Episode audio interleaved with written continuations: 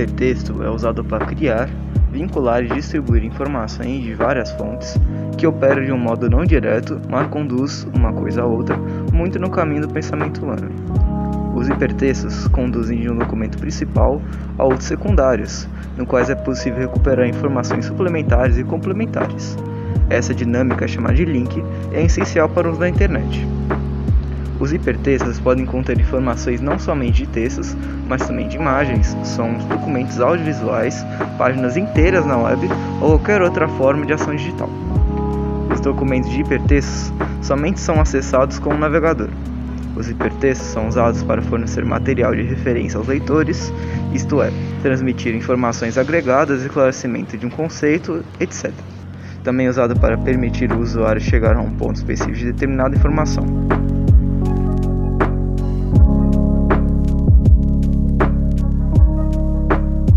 Internet é um protocolo de comunicação que permite o compartilhamento de dados, arquivos de voz, textos e imagem, além de mensagens pessoa a pessoa.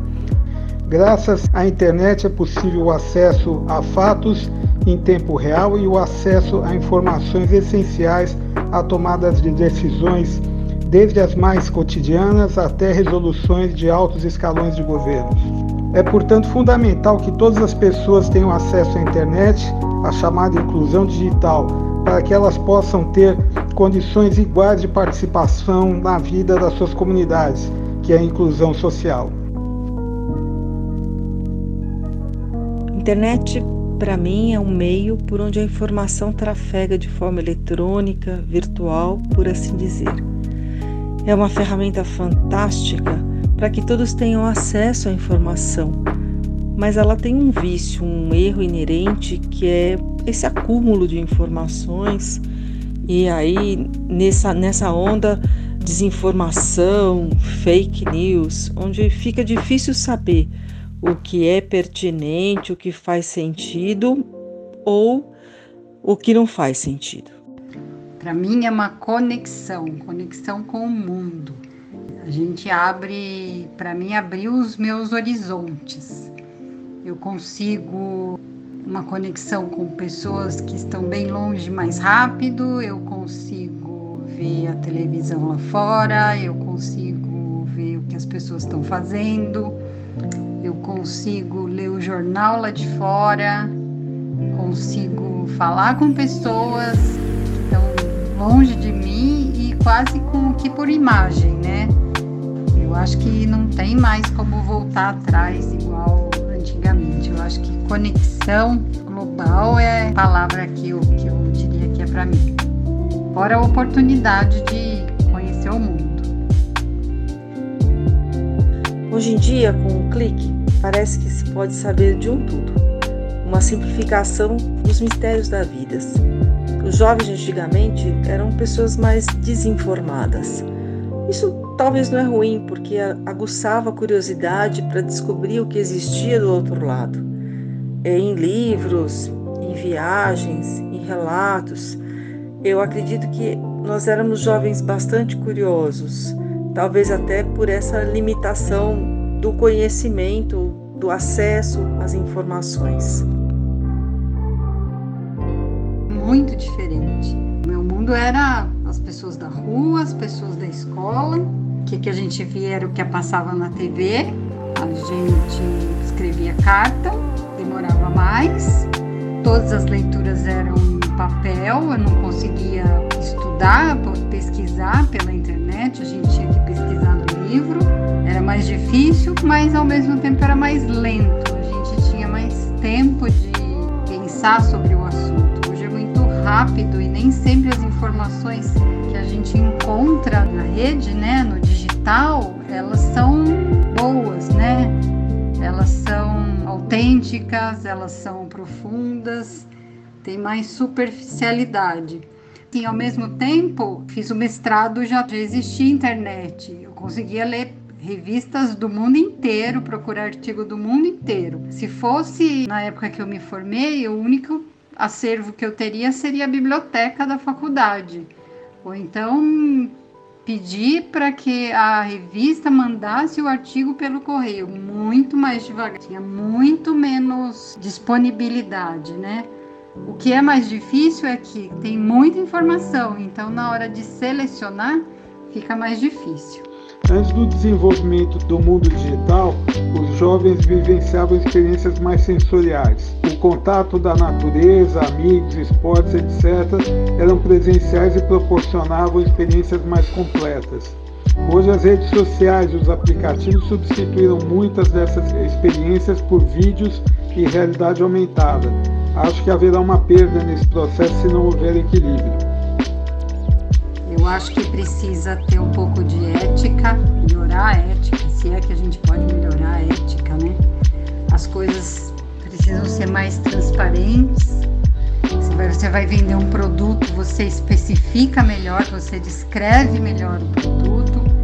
Sim, é muito difícil comprar roupa num site da China. Então, assim, você compra um tamanho G lá, aqui seria um pequeno, não vai servir. Às vezes você imagina ver uma coisa pela foto, a hora que você compra, chega é um negócio minúsculo, tá bem diferente daquilo que você viu. Ela é pouco real, vai, ela é pouco representativa do real. Eu acho isso que precisa melhorar, tem que ser, ser mais representativa, ser mais transparente, ser fake de alguma forma, mais fácil de entender. Eu acho que é isso. Com o avanço da internet, itens físicos como um metrônomo, uma bússola e até mesmo os relógios foram substituídos por funções ou aplicativos do celular.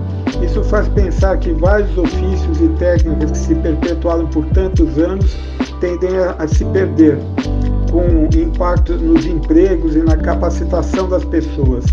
O sistema de vendas online revolucionou o comércio, sobretudo durante a pandemia, e até mesmo as escolas tiveram que se render a essa nova realidade de atividades presenciais combinadas com online.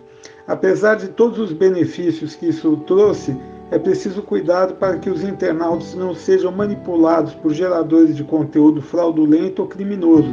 Os meios de controle nesse sentido ainda precisam ser aperfeiçoados. Bom, a internet precisa cobrir uma forma de como coibir informações erradas, como parar a disseminação de ódio, coisas que podem causar danos às pessoas e às organizações. Ela é uma ferramenta de comunicação muito fácil.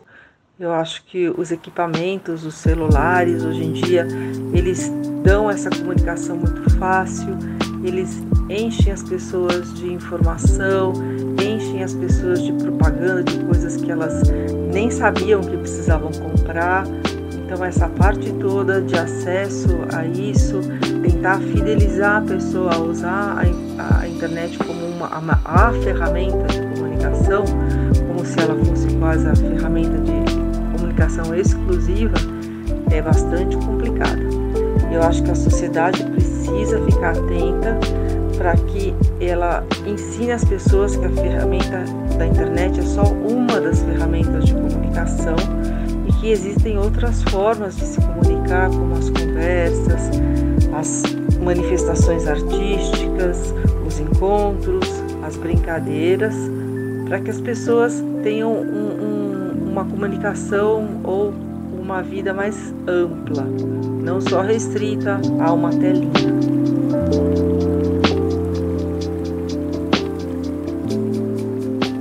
As fake news, notícias falsas em português, é uma forma da imprensa distribuir desinformação ou boatos via jornal impresso, televisão, rádio ou ainda online, como nas mídias sociais. Esse tipo de notícia é escrito e publicado com a intenção de enganar a fim de se obter ganhos financeiros ou políticos, muitas vezes com manchetes sensacionalistas, exageradas ou evidentemente falsas para chamar a atenção. Mesmo que o compartilhamento das fake news muitas vezes é um erro involuntário ou com o simples intuito de provocar o humor, pode acabar gerando diversos problemas e discussões sobre o assunto. O compartilhamento de notícias falsas tende a criar no público uma grande incerteza e desconfiança sobre o conhecimento em geral, passando a duvidar de todas as fontes da informação, não sabendo mais identificar verdade e nem onde buscá-la. As fake news podem arruinar reputações sólidas e criar falsos ídolos.